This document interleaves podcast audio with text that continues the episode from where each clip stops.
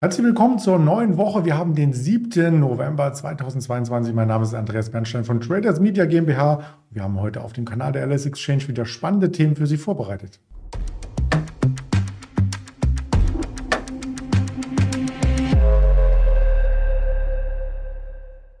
Natürlich spreche ich mit einem Händler in Düsseldorf. Das wird der Fight sein. Doch zuvor der Risikohinweis, dass all das, was wir hier darbieten, nur unsere persönliche Meinung ist zu den Kursvorfällen, die wir an der Börse, an den Märkten beobachtet haben. Und da beginnen wir natürlich mit dem DAX und dem Fight. Den hole ich gleich mal hinzu. Hallo Fight.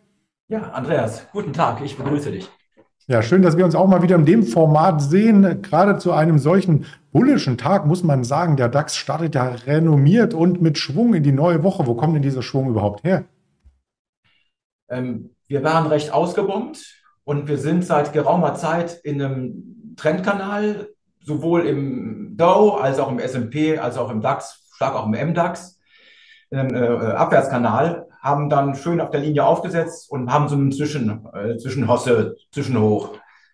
Sehr stark. Umsätze sind dünn, da kann man gut was bewegen, sollte aber nicht unbedingt einen verunsichern oder zur, äh, zur falschen Euphorie verleiten. Umfeld ist grundsätzlich weiterhin schlecht.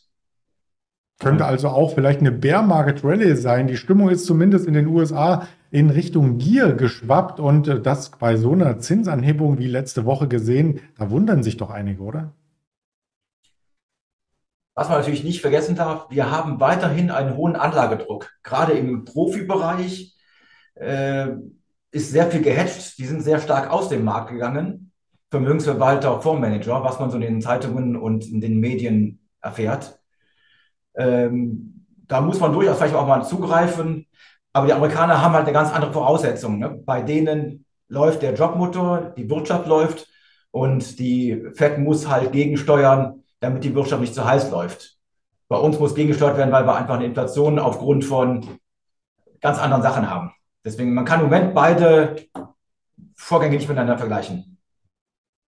Ja, zu dem Thema Inflation haben wir auch ein ganz langes Video schon einmal abgedreht ähm, als Zuschauer, Zuschauerin. Bitte da mal in die Playlist schauen von der Alice Exchange auf dem YouTube-Kanal und vielleicht als Anregung noch mitzunehmen ist, dass wir ja auch in einer saisonal starken Phase sind. Also der Oktober, der stärkste Börsenmonat diesen Jahres, der hat wieder mal gezeigt, dass die Statistik durchaus hinhauen kann. Genau. Sowas wird ab und zu prognostiziert, aber ja, das Umfeld ist schwierig. Äh, eigentlich sind wir in einem klassischen Bärmarkt. Wir haben eine Rezession vor Augen. Die meisten sagen so, sie kommt so Q1, Q2, wird sie wohl beginnen, nächsten Jahres. Und ähm, ja, aber das ist halt so, so, so, so eine, wie du eben gesagt hast, so eine, so eine Bärenmarktreihe. Ja. Mhm. Ja, so fühlt sich es auch für viele Marktteilnehmer an, was ich auch aus anderen Handelsseelen ähm, gehört habe. Was auf alle Fälle interessant ist, ist, dass bei Einzelnachrichten starke Kursbewegungen hervortreten. Wir hatten am Freitag schon eine Adidas gesehen mit plus 21 Prozent. Die hat ganz klar den DAX dominiert. Nach einer Meldung, ja, die muss man erst einmal erörtern. Genau. Es hieß halt, dass der Vorstand von Puma zu Adidas wechselt. Das sind aber auch nur, ich will sagen, Gerüchte oder sowas. Das ist also noch nirgendwo bestätigt worden. Und äh, ein Analyst der Deutschen Bank hat heute Morgen auch gesagt, das kann er sich eigentlich gar nicht vorstellen, das würde nicht passen. Äh, das bleibt spannend. Nichtsdestotrotz, die Adidas bleibt halt auf dem hohen Niveau, wo sie halt auch Freitag waren, wenn er weniger. Mhm. Also kaum Kursrücksetzer, wenngleich man hier sagen muss, der Abwärtstrend ist ja hier eindeutig intakt. Ja, genau. Wir hatten mal die, äh, waren mal unter 100 und da haben euch auch die ersten Schnäppchenjäger zugeliked und haben gesagt, ja komm, das ist so eine psychologische Marke, da muss man vielleicht mal was haben. Irgendwann würde sich schon wieder drehen und wenn wir die Rezession überstanden haben, die, je nachdem, was man liest, auch durchaus länger dauern kann, aber vielleicht ist es ein gutes Kaufniveau. Und da kommt so eine Nachricht einfach dann, das läuft dann runter wie Öl, ja.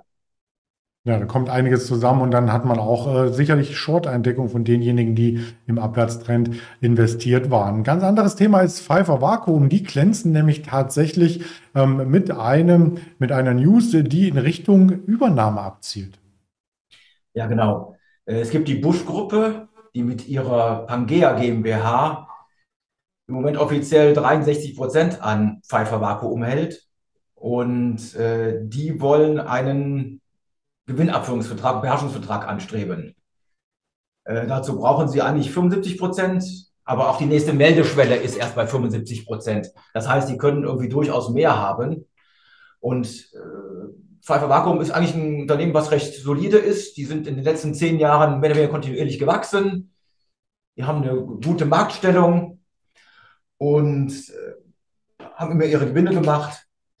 Ja, der Großaktionär will da halt aufstocken und dann kommt halt die ganze Fantasie mit äh, hoher Dividende, die ich als Ausgleich machen muss, bis hin zum Komplettübernahmepreis, vielleicht sogar Squeeze-Out, also da kommt die ganze Fantasie. Und wir waren auch schon bei 220 Euro mal bei der äh, Pfeiffer, ich glaube, von, von ein paar Monaten. Also, ja, da ist Musik drin. Das ist bestimmt jetzt keine Spinnerei, dass man die Kurse hochzieht. Also, ja. Ja, aber sieht äh, durchaus beachtlich aus und damit ist auch der jüngste Abwärtstrend hier erst einmal äh, verlassen worden. Das dachten ja auch einige Aktionäre bei Metro, dass wir aus dem Abwärtstrend rauskamen, aber heute die Klatsche, muss man mal sagen, in Anführungsstrichen, denn einige Analysten haben die Aktie grandios nach unten gestuft. Genau, Jeffries hat die Aktie auf 5 Euronen runtergestuft. Hinzu kommt noch der Verkauf des Indiengeschäfts. Da hat der Markt wohl auch mehr erwartet. Also bei Metro kommt wie in den letzten Jahren immer eins zum anderen und das ist einfach auch schon, es tut einem schon fast leid, ja. Ja, wenn man sich den Aktienkurs anschaut, so eine richtige Bodenbildung will da noch nicht gelingen. Ähm, wir werden das auf alle Fälle weiter updaten. War ja auch mal ein DAX. Mitglied auf jeden Fall. Aber raus aus dem europäischen Raum beziehungsweise aus dem DAX in den größeren europäischen Raum hinein mit Renault, denn da gab es auch eine spannende Meldung, die wir heute zum Wochenstart hier darbieten möchten. Ja, Renault ist relativ stark im äh, Elektromobilitätsbereich und die überlegen halt auch, äh, ihre Elektromobilitätssparte an die Börse zu bringen. Und sie stellen sich dann einen Preis von ungefähr 10 Milliarden Euro vor. Äh, das ist recht geckig, weil die, der Renault-Konzern ist im Moment bewertet mit ungefähr 10 Milliarden. Das würde halt wieder zeigen, die Summe der Dinge ist halt viel mehr wert als das Ganze. Ja, plus 4, 4,5 Prozent ist die Renault. Hört sich gut an, wenn es so ist. Bestimmt gerechtfertigt. Sollte man auf dem Radar halten auch mit diesen Cross-Beteiligungen mit, äh, mit Nissan und sowas. Ja, da ist bestimmt eigentlich mehr Wert drin, als eigentlich mal so auf Papier steht. Aber der hat sich auch von, äh, von, von, von den Tiefs damals nach Corona in Anführungszeichen deutlich erholt. Ja, also die Autowerte sind nicht alle quasi über einen Kamm zu scheren, wie man so schön sagt. Da betreibt man auch Stockpicking. Stockpicking betreiben wir auch innerhalb der Woche bei der Berichterstattung auf jeden Fall. Ich habe hier mal mitgebracht, was noch für Unternehmen Quartalszahlen melden. Heute kommt vorbörslich beispielsweise eine BioNTech, eine Palantir und wir haben dann im Laufe der Woche auch noch eine Walt Disney, eine The Trade Desk, eine Rivian, eine NIO. Also das wird sehr, sehr spannend sein und bleiben heute von den Wirtschaftszahlen her. Gaben auch schon einiges über die Ticker gleich am Morgen. Die Industrieproduktion aus Deutschland ein bisschen stärker als erwartet. Die Eurozone, Rede der Präsidentin Christine Lagarde. Da gab es keine großen Schwankungen am Markt und das Sendix Investorenvertrauen kam auch gerade über die Ticker auch ein bisschen stärker als erwartet. Also da bleibt es spannend, was es da noch an News gibt und wir werden darüber berichten auf auf den verschiedensten äh, sozialen äh, Kanälen, die es von der LS Exchange gibt. Und die Links sind natürlich unter dem Video vermerkt. Insofern ganz lieben Dank für deine ganzen Infos, lieber Veit, und dann wünsche ich dir eine erfolgreiche Handelswoche. Ja, vielen Dank. Kann ich gebrauchen. Danke, ciao. Tschüss.